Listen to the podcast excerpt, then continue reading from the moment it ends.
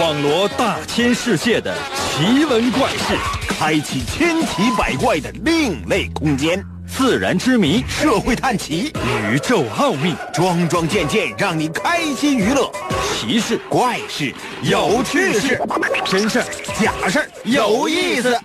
天下之大，无奇不有，信与不信，全在你一念之间。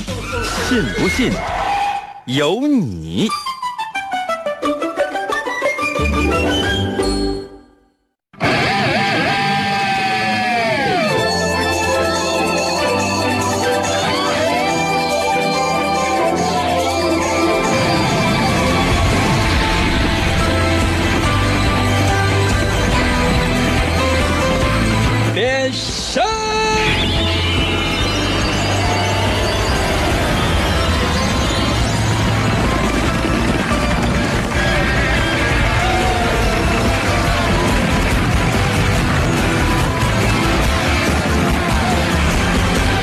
来吧，朋友们，我们的节目又开始了。其实呢，每天节目我都希望变着花样，能够给大家呢带去更多的一些资讯，让更多的人呢收听我们节目的同时，可以掌握到科学啊、文学啊、艺术啊等等这方面的一些全方位的知识。就是它不是一个单纯的搞笑啊、娱乐呀，而是寓教于乐。通过收听我们的节目，你就可以得到这些。哼。哼哼，可能有些朋友说：“应该是不是不好意思了？你自己说完都不信。”嗯，但是呢，我是已经尽力了，每天一个知识点。每天节目最开始的时候呢，以前呢，我是都希望大家伙都得到放松。现在不是啊，在紧张的工作学习之余，你说你差这一个知识点吗？啊，咱们呢用非常好玩的方式把它给讲出来。然后呢，你通过收听我们的节目，掌握了一定的知识，起码来讲，每天让你知道一件事或者说是认识一个人，多好啊！啊，就这节目说你不收听的话，就是你你你你你悔不悔恨？你知道有多少人就是差了一天没收听我们的节目，你就是说在半夜睡不着觉，流下了悔恨的泪。来吧啊，那么人为什么会流下悔恨的泪呢？原因是什么呢？可能有些朋友说，应该不是说是没听你的节目吗？不是，一定要掌握这里边的科学道理。神奇的信不信由你节目，每天晚上八点的准时约会。大家好，我是王银。我们今天的主题是个科学家。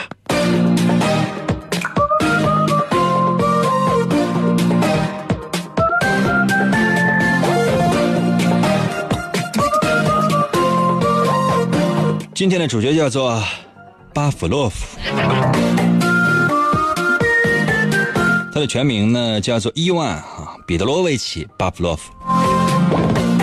嗯，这是一个俄国的名字，我给大家伙呢翻译翻译成俄文，俄文是这样的，差不多得了。我记得我第一次知道这巴甫洛夫的时候呢，我这年纪还比较小，当时好像是春晚的时候听相声，是谁来着？牛群、冯巩吧，提到了一个什么叫条件反射啊，提到了巴甫洛夫。当时呢也不是很在意，后来呢也是在书籍当中呢了解到这样的一个人，非常非常的伟大。他呢是一个生理卫生学家，没有卫生啊，生理。为什么说没有卫生呢？一会儿给大家伙介绍啊，就他所做的一些实验，你看看那可不卫生。同时呢，也是心理学家、医师、高级神经活动学说的创始人、高级神经活动生理卫生没有卫生学的奠基人。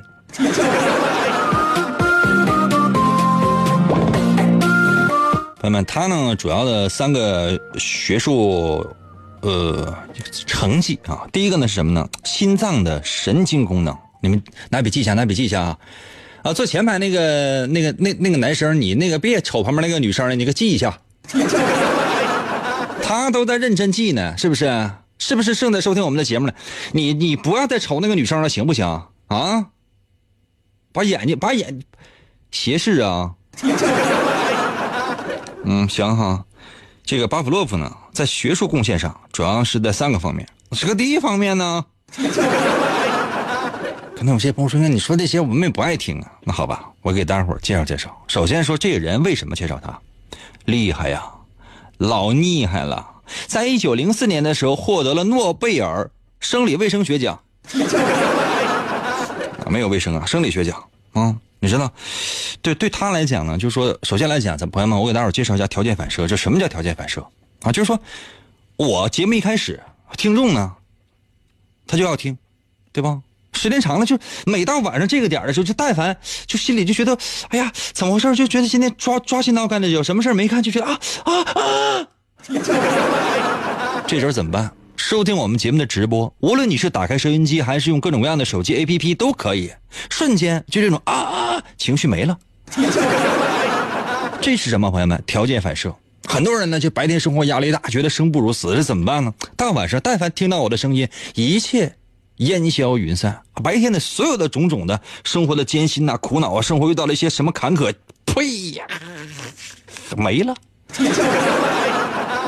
可能有些朋友说：“哥，这能吗？怎么不能呢？怎么不能呢？啊，怎么就不能呢？在我的微信平台留言就一个字银哥能。银哥逗号能，再加上句号，总共是三个字加两个标点，快点来。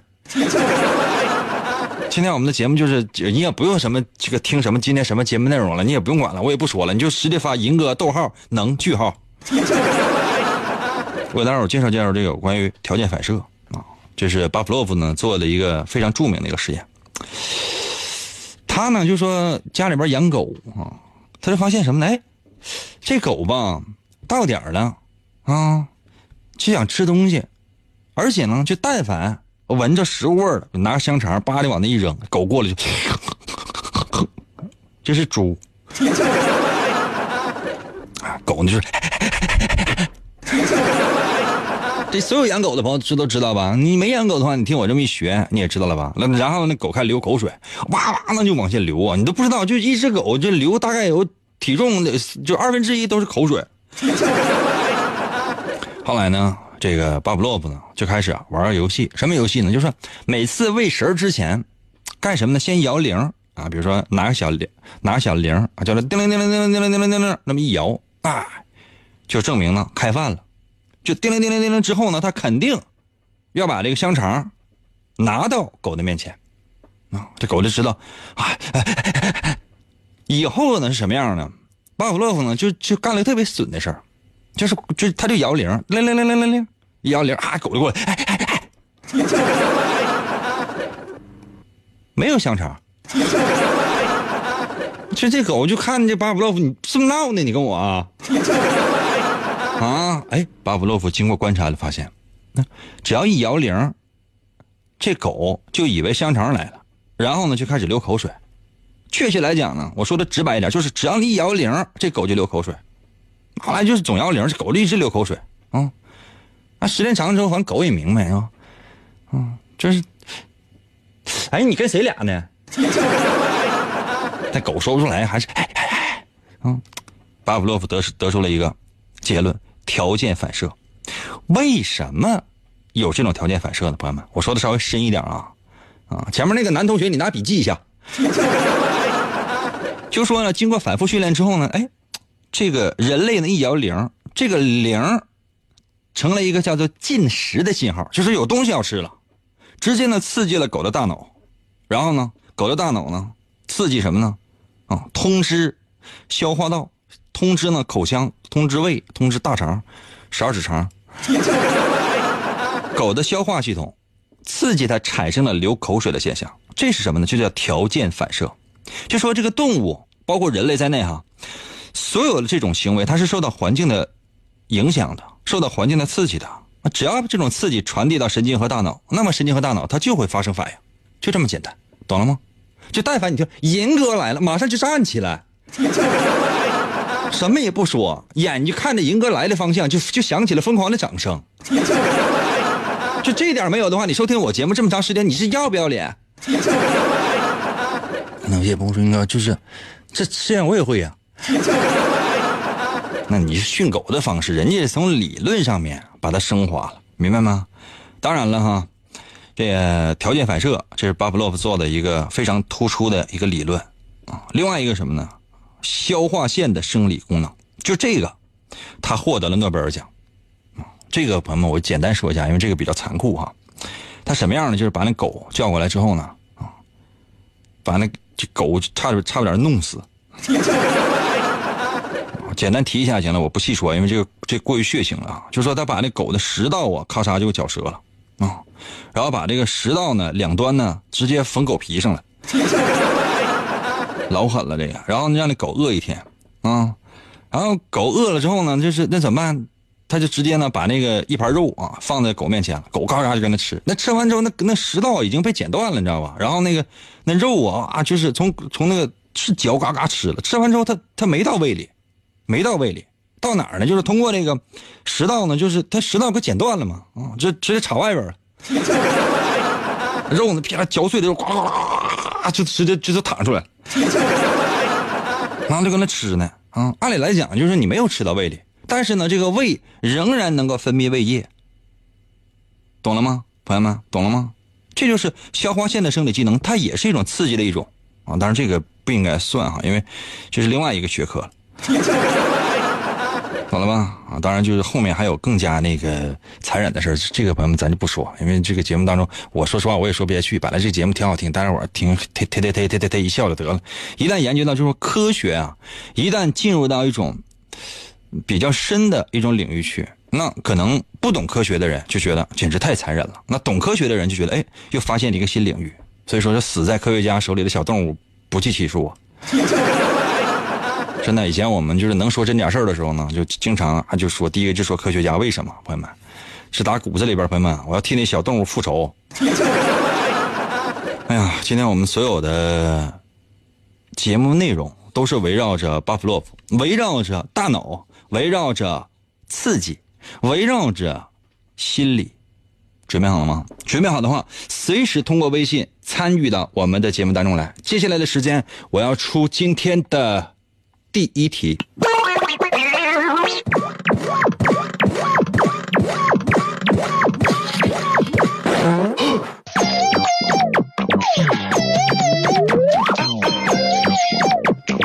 拿笔记一下啊。嗯，接下来我要说一个相对来讲比较悬的事儿啊。我想问一下，我相信很多人都有过类似经历啊，很多人都有。起码来讲，我就有过类似的经历。就比如说啊，你走大街上啊，正走着呢，是大街上呢，熙来人往的，就感觉挺热闹的。哎，突然之间你就觉得，哎，哎，是不是有人在叫你？比如说你叫狗剩子啊，远恍惚的就好像就就他就你就听见还是狗剩子。铁柱，啊，你就觉得好像是是是有人叫你，完了你又不确定，哎，就感觉恍惚，他就是有，然后好像又没有，也不知道到底是有没有，反正你不敢确定这事儿，啊，就好像就是他就有人就喊你狗剩子，就就有人就他就喊你名那么，请问这个时候你会有什么样的反应呢？啊，请问这个时候你有会有什么样的反应呢？我再说一遍题啊，就是说你走在大街上，正走着呢，突然之间听见好像有人叫你名好像有又好像没有，完你不敢确定到底有还是没有。请问这时候你会怎么做？把答案发送到我的微信平台啊！如何来寻找我的微信平台的方法非常简单，你只要呢打开你自己手机的微信功能，把微信打开，把你自己手机的微信打开。哎呀，这不用看你有多钱。不用看你的钱包，你也没有绑定银行卡，你只打开你手机的微信的功能，你就直接搜我的微信就行了。我的微信就俩字儿：银威，王银的银，《三国演义》的演，去了三点水，那个字就念银，唐银，唐伯虎的银，哦，Y I N 银，汉语拼音的银，微呢就双零那个微，微笑的微，啊，你就搜这俩字儿银威就能找到我的微信，哦，点击进入，直接留言。银哥，快到我的收音机里来。去去去去去，来嘛来嘛来嘛！信不信由你，妙趣儿挡不住。广告过后，欢迎继续收听。公元二零二六年，地球陷入混乱，大地生灵涂炭，犯罪者大多拥有常人所没有的特殊能力，人称“超级犯罪集团”。在毫无秩序的世界中，一支特种部队 Captain Commando 在王银的领导下成立，Commando，为保卫银河系和地球的安全，果断出击。我用那刀客呗。你用忍者吧。王银手持两把闪亮的麦克风，浑身缠满了绷带，用声音为武器，出现在电波中，为了粉碎妄图称霸世界的外星野心家，踏上了永无休止的征途。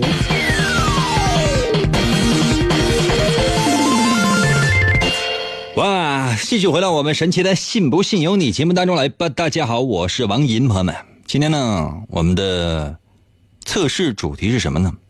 是神经，刺激。刚才呢，为大家伙出了一道题，说的什么呢？说的是你走在大街上，大白天的走走在大街上哈，哎，好像就听见有人叫你。假如说你是一个女的哈，假如说你的名字叫，嗯、铁锤。铁锤太俗气了，铁铁铁棒。哎，恍惚的，好像有人喊你铁棒，铁棒。你不敢肯定啊，你绝对不敢肯定是不是有人在叫你，只是恍惚有这样的一种感觉。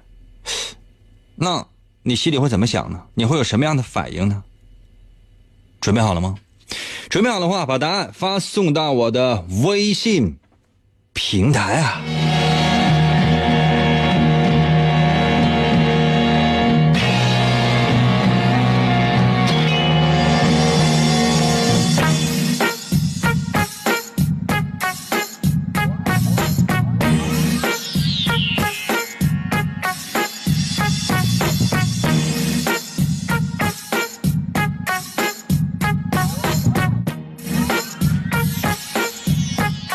火龙果到了微信留言说：“回头就是一个大嘴巴。”看头像应该是个闺女啊，姑娘啊。那大白天你跟你老你跟你老公上街，你老公走在你身后呢，你回头一个大嘴巴直接把你老公抽倒了。他刚刚站起来一看你那个表情啊，赶紧擦了擦嘴角的血，扑通一下跪地下了，从鞋带里边，鞋带里啊，朋友们，你们没有听错，是鞋带里啊。拿出了卷成卷的一百块钱，竖着裁开了，嗯、那是一半儿的，啊，眼含热泪看着你媳妇儿。本来我的两个鞋带里边，我这是各藏了一半儿的一百块钱，那条鞋带丢了，私房钱就这一就这就这五十了。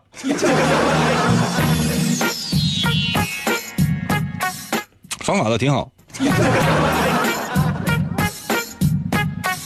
哎呀，庆祥到了微信来说，我有个同样的经历啊，我假装我就跟我就没听见呢，这是不是勾魂的啊？千万不能回头啊，回头就死啊！大白天的马路上全都是人呐，勾你干什么玩意儿？勾你干什么玩意儿啊？你带钱了吗？婷儿到了微信留言说，我是到处找找那个人呗。你都不敢确定是不是有人叫你，你回头你找谁去？四成到了微信留言说：“我该干啥干啥，我就当没听见，直到再次听见确认真的是有人叫我的名了。”哦，PH 到了微信留言说：“我就装什么都没有听见。”那万一叫你呢？啊，你媳妇叫你就摔倒了，叫你喊你半天，你不吱声。回家之后发现你媳妇儿三天没回家，俩人正逛街呢，结果回到街上一看，啊、有一个下下水井婚结婚戒指，哎，卡在那个边上了，啊、原本呢就是只看那个这个指环，指环上应该有个钻石，现在钻石没有了，应该是被人抠走了。你顺着指环往下看，看到了一张惊恐的眼睛，一双啊！你再仔细看，呀，这不我媳妇儿吗？你媳妇儿还跟你说，老公，我这当当时叫你了，你咋不吱声呢？老师到了微信留言说：“如果听见有人叫我的话，我原地不动，我大喊一声：‘谁给我站出来！’ 债主，你欠我那十二块钱什么时候还我？” 迪迪到了微信留言说：“那个，那假装没听见呗。你不用假装没听见，你可能就真就没听见。”李斌到了微信留言说：“第一反应是不是谁要咨询蟹肉堡项目？啊，肉蟹堡，你怎么不说是蟹黄堡呢？啊，你是不是海绵宝宝里边的蟹老板？”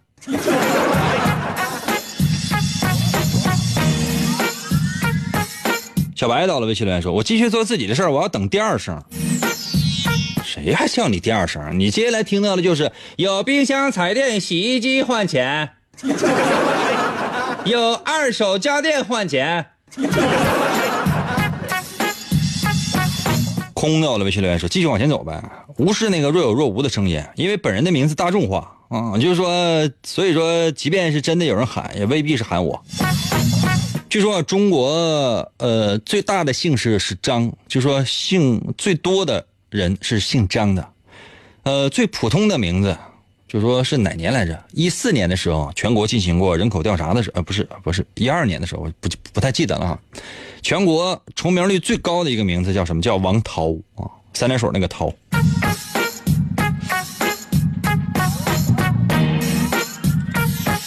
我来揭晓一下答案吧，朋友们。这道题测试的是什么呢？是你的直觉。其实很少有人相信直觉的。我们的题目呢，是你走在大街上，突然好像听见呢有人叫你的名字，但你并不确定是不是真有人叫你，嗯，好像是有人喊你的名字。那这时候你会做什么样的反应呢？其实这个反应就那么几种。嗯，而且呢，区别并不大。可是恰恰是这种非常细微的差别，就决定了你的直觉究竟准不准。如果你的反应什么呢？就是说，我也不回头，我也不四处看。如果真有人找你的话，他肯定会继续叫你。啊，刚才就有些朋友在我的微信平台上选了这样的答案，这样的人可能就是，嗯，也是比较多的。直觉准不准呢？不是特别准，嗯，就是这样的人在生活当中通常判断一件事情呢，主要是，嗯，凭个性。就是如果这件事情你不知道，面对未知的事情呢，你还是按照个人的好恶来进行判断。就是你觉得这件事好和坏，不是说真诚能客观的判断，就是单凭靠单凭好恶，赢哥就是好，赢哥就是好，没有赢哥就是受不了。那没有办法进行呢综合的、有条理的来判断。所以说呢，因为你添加了这种个人的情绪，那很有可能就是会偏向。总体来觉呢，总体来说呢，就你的直觉呢，还是有一定的参考意义吧，但是并不是很强。如果呢，嗯，你觉得没有什么感觉，没有没有感觉啊，没有感觉，你可能就是觉得不在乎，满不在乎，没有什么感觉，你就继续往前走。就跟刚才那个呢，应该说是有一点点的区别。朋友们，我们所有的答案都是有一点点的区别的。你你感觉一下哈，就是说你很坦然，没有什么太大的感觉。然后呢，继续逛街，但是呢，你仿佛是听见了，你会震一下。你应该是比较确定自己可能是听到了。这样人通常是比较开朗乐观的啊，不会去凭直觉判断任何的事情，而且呢，面对任何的事情呢，也不太愿意用一种怀疑的态度去面对。所以说，这样的人的直觉准确率极低。主要是原因是什么呢？不是说你直觉不准，而是因为你不太愿意，嗯，去随意评判别的人或者说别的事儿啊。如果呢，你真是比如说，哎，是不是有人叫我？我要回头看一眼，啊，回头看一眼。起码来讲，我应该回头看一眼嘛，是不是有人叫我？这样人的思维是比较理性的，当然你也相信直觉。但面对未知的事物的时候呢，你通常呢是去怀疑，然后再凭直觉去下判断，因为呢，就是说你可以比较客观的去判断一件事情，所以说呢，知道有哪些东西可以用来参考，就是说你不会完完全全的凭着好恶去判断这件事情，你会比较客观，所以说这样的人直觉是比较准的。还有人呢会找啊，肯定有人叫我，这这你搁哪呢？不仅仅肯定有人叫你，而且四处到处找，而且找很长时间。嗯、这样的人呢，确实不能说直觉准哈。这样的人做任何事情都凭直觉来判断，就只要你直觉感觉有了，就必须我得我得整一整。就是说白了，就是在生活当中，你更愿意用感性的方式去面对这个世界。嗯，就是你觉得这个直觉这东西时刻都在引导着你，就是你没有办法用理性的方式去看待任何的事情。就你觉得这事儿好，那就是好，啊、特别的感性。你爱银哥，那就爱到死。但凡是这样人，就是不用不用不用别的，一旦爱上我的话，真的就那就是我的脑残粉。我 希望每个人呢都能够直觉非常的准，同时呢也可以通过理性去判断你所面对的所有的未知的事情。怎么样？老规矩，准的话你学了怎么做；如果不准的话呢，你也知道应该怎么做。我一会儿呢，我要刷新一下我的微信平台，看一看我今天推送的文章有没有人点赞。休息一下，我马上回来。当一个节目开始的时候，我们的爱天长地久。信不信由你。广告过后，欢迎继续收听。王银，一个无所事事又脾气暴躁的问题男人，曾经连续向五十个女人表白，结果却是次次失败。滚！一次偶然的经历，他被一位女神的话所打动。你喜欢广播吗？王银那干涸的内心又重新燃起对爱情的希望。为得到女神的芳心，他进入了广播的世界。从基本功练习，啊，我呃便以惊人的速度进步。已无语。在女神的目光注视之下，王寅不断磨练自己的语言技巧，一路披荆斩棘，过关斩将，向着心中遥远的未来勇往直前。哇，来吧，朋友们，继续回到我们神奇的“信不信由你”节目当中来吧。大家好，我是王银，朋友们，今天呢，我们的主题呢是巴甫洛夫。刚才也跟大家伙儿仔细的讲过了，所有的呃生平呢好像讲的少了一点点。那主要呢是讲他的一些研究的一些结果，还有哪些呢是获得了诺贝尔奖的。那接下来的时间呢，我还要再出一道题，准备好的话。马上开始。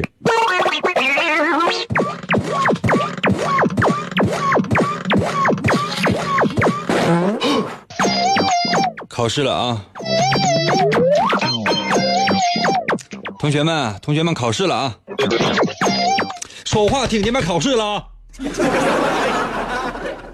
还跟那杨亮正着呢。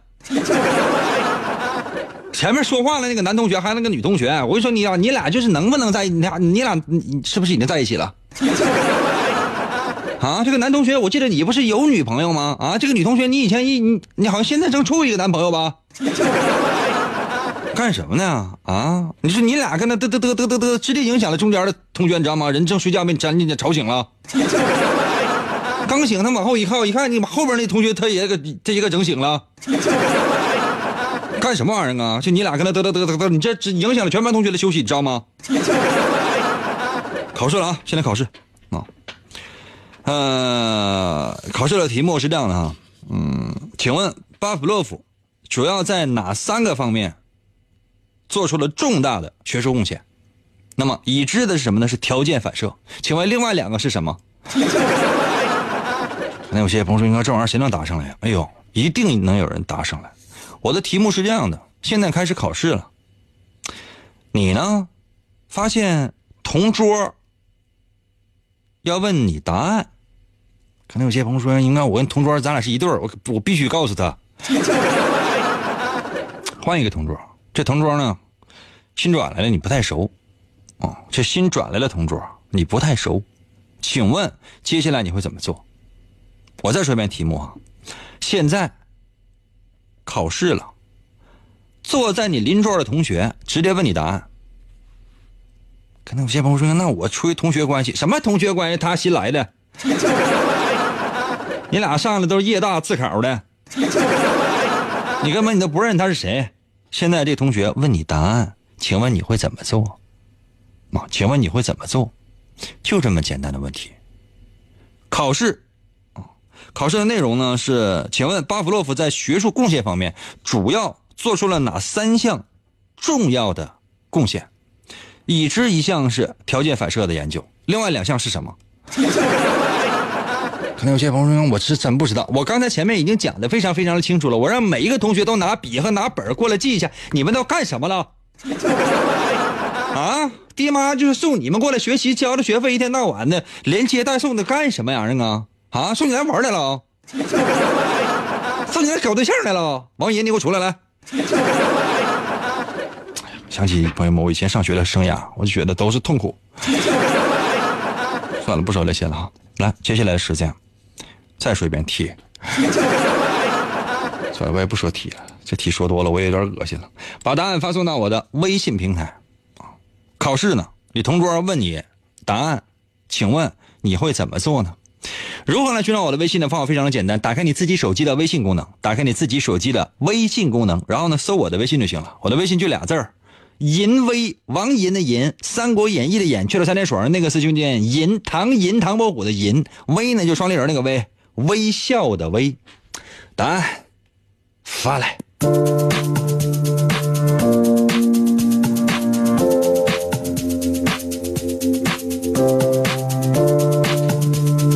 快点啊，马上放学了，交卷交交卷了。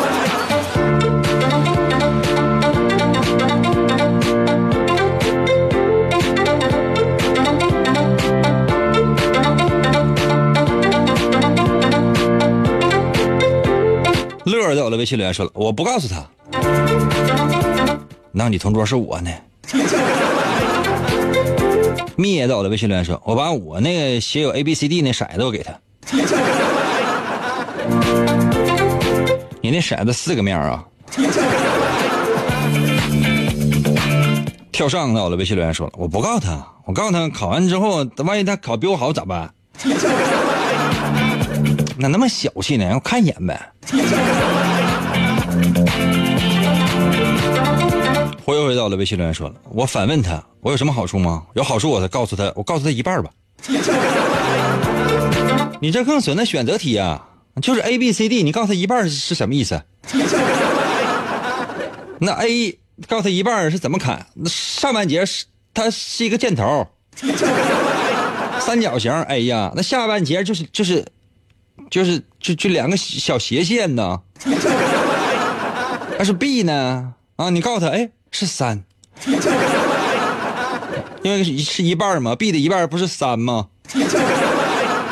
啊，或者是一，B 不是十三吗？拆开之后，那你有没有想过，那万一你告诉他是一，他选的是 A；你告诉他是三，他选的是 C 呢？张浩到了，微信留言说：“我这么仗义，那还能怎么的呀？我卷纸我都给他。那你直接答完，完了你把卷纸给他，让他直接写名得了呗。完你把他那个卷再答一遍。”飞跃到了，微信留言说：“我给他杀了。你同桌是一只鸡呀？那你说傻就傻了。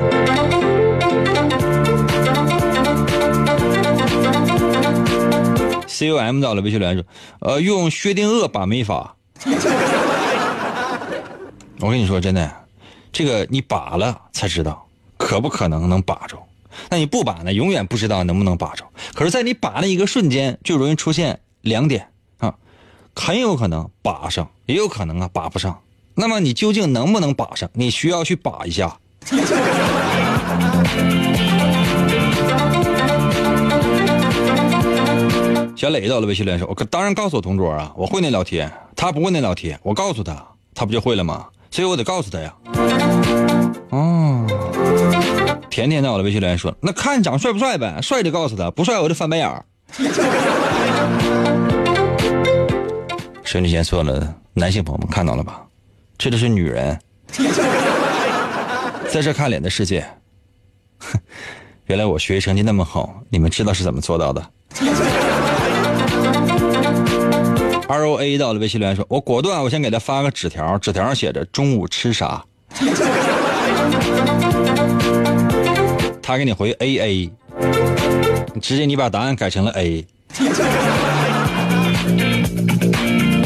暂时到了微信留言说：“我也不当，我我得问问前桌。”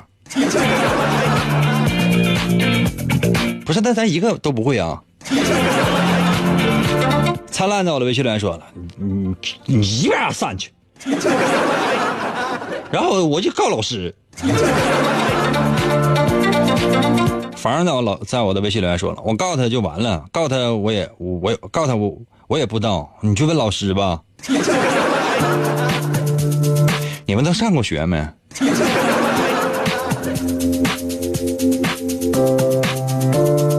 朋友们，我再说一遍，巴甫洛夫在学术上主要贡献在三方面：第一方面，条件反射；另外两方面，一方面呢跟心脏有关系，另外一方面呢获得了诺贝尔奖。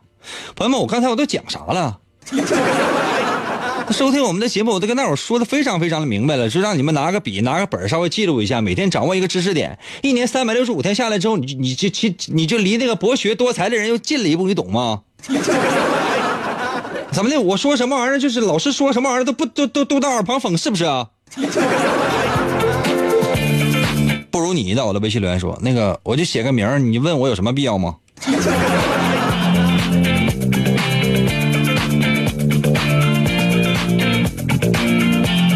你是哪个学校的？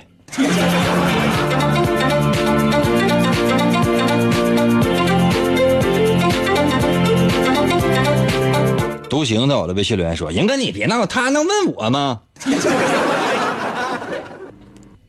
这应该上学时候就是学渣呀。坦荡到了微信留言说：“我举手，我得举报他。”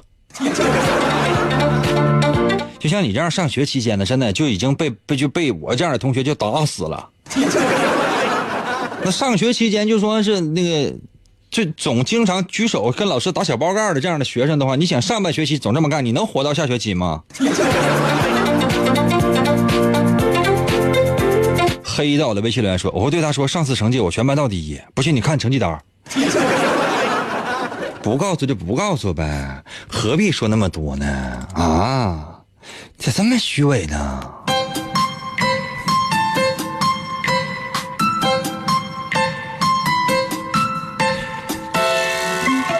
现代人的生活压力是比较大的。我这道题测试的是你怎么样来释放你自己的心理压力。题目呢是考试的时候，你坐在旁边的不太熟悉的邻桌问你一下答案，那你会怎么做呢？有些人呢真是不搭理对方。看到了吧，听到了吧？刚才呢，有很多朋友在选，就不搭理，压根就不搭理，谁呀？这样人通常是一个比较简单直接的一个人。如果碰到一些比较复杂的人际关系，你根本你受不了。所以说呢，你其实只想要一个能够让你安心工作的地方。但你想，但凡有人的世界，它就有各种各样复杂的人际关系，怎么可能呢？所以说，如果你真是处理不好这些人际关系的话，我给你的建议就不行，就创就单独创业，自己跳出来，真的。因为如果你一直不快乐的话，让自己快乐的方式，哪怕做点小买卖，都比你现在可能要好。我说这话不知道你能不能听。如果你就是说婉拒，告诉对方对不起，不会，别给我废话，不会。我是你再这么骚扰我，我举报了。就直接告诉对方，你确实你也不会啊。你应该是比较诚实的一个人啊！你确实你连名都不会写，这样人通常呢是骨子里会觉得自己不平凡，所以说呢，你应该给自己有很大的压力。但你要知道，其实有的时候梦想和现实己放一个长假，尤其呢是在黄金周期间，最需要给自己放一个长假，而且要多认识一些人。这个世界上你不是最厉害的，比你厉害的人大有人在。如果对方就说管你要这个答案，你马上就给他了，啊，嘣儿都不打。这样人通常比较享受生活的，啊，而且生活通常是比较比较忙的。为什么？就是你想这样愿意助人为乐，别人有什么样的事情你都愿意去帮，别人有什么样的事情你都都愿意去参与，你不忙才出轨了呢。所以说，有的时候你可能会对生活呀、对工作，有的时候会力不从心。所以你最需要的就是说，跟几个朋友啊约一约出来，不谈工作了，也别求你办事了，你也不求他们办事了，大家伙就是肆意的放松一下，能够缓解你现在的压力。如果你要能特别客气、有礼貌的跟对方说一声对不起，不告诉你，I'm sorry。能说对不起这三个字的，通常是比较能够忍耐的，比较内向的。即便是有压力，你放心，你也不可能把它发泄出来，就憋在心里。真的，这样人可能是比较压抑的，就是哎，不好意思啊，对不起啊，不告诉你。还好呢，是没有人选这这个答案。这样人最好的减压的方式是做运动，真的做运动，做那种剧烈的运动，否则的话时间长会把自己憋坏的。朋友们我要说的准的话，不要忘记你应该怎么做；如果说的不准的话，你也知道应该怎么做。今天节目就到这儿吧，希望每一个人都可以减少一些压力，多一些快乐。即便是祝福，我也说完了。明天同一时间等你啊。